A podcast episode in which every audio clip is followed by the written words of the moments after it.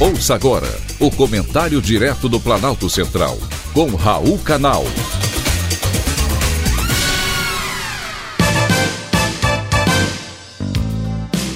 Queridos ouvintes e atentos escutantes, assunto de hoje: bebidas e civilidade. Nunca fiz amigos bebendo leite. Essa frase traduz com muita propriedade o poder agregador da cerveja, do vinho ou de qualquer outra bebida alcoólica. Beber com os amigos é de fato um dos maiores prazeres que se pode ter. Napoleão Bonaparte dizia que o vinho era merecido nas vitórias e necessário nas derrotas.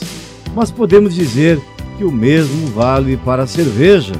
Por exemplo, o filósofo americano Edward Slingerland escreveu um livro em que deduz que a bebida alcoólica ajudou a civilizar a humanidade.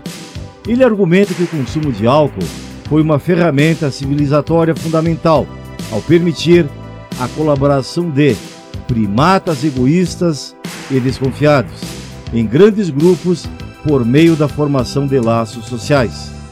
As bebidas alcoólicas aumentaram a criatividade do homem, quebraram barreiras, despertaram sentimentos de filiação e facilitaram a resolução de dilemas de cooperação.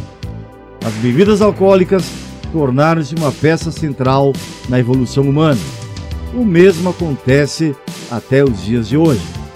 Edward Sginderland é professor de filosofia da Universidade de British Columbia, no Canadá, e doutor em estudos de religião pela Universidade Stanford, nos Estados Unidos.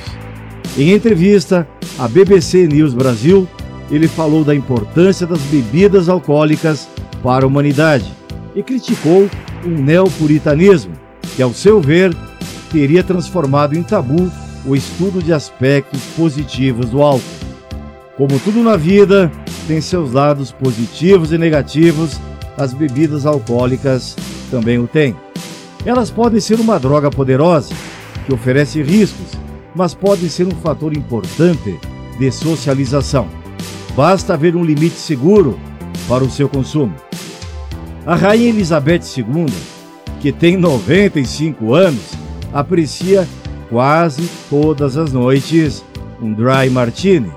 Talvez esteja aí o segredo da sua longevidade. É preciso que todos tenham conhecimento dos perigos e também dos benefícios de tomar um drink de vez em quando, para que possam tomar suas decisões de forma informada e consciente. O professor Edward Slingerland, no entanto, alerta que o álcool não é a única ferramenta em nosso arsenal que contribuiu para a civilidade humana. Existem várias outras que ajudam nesse processo, como por exemplo a religião. A questão central é que o papel das bebidas alcoólicas em ajudar esse processo tem sido amplamente ignorado. Então, Tintim, saúde! Foi um privilégio ter conversado com você.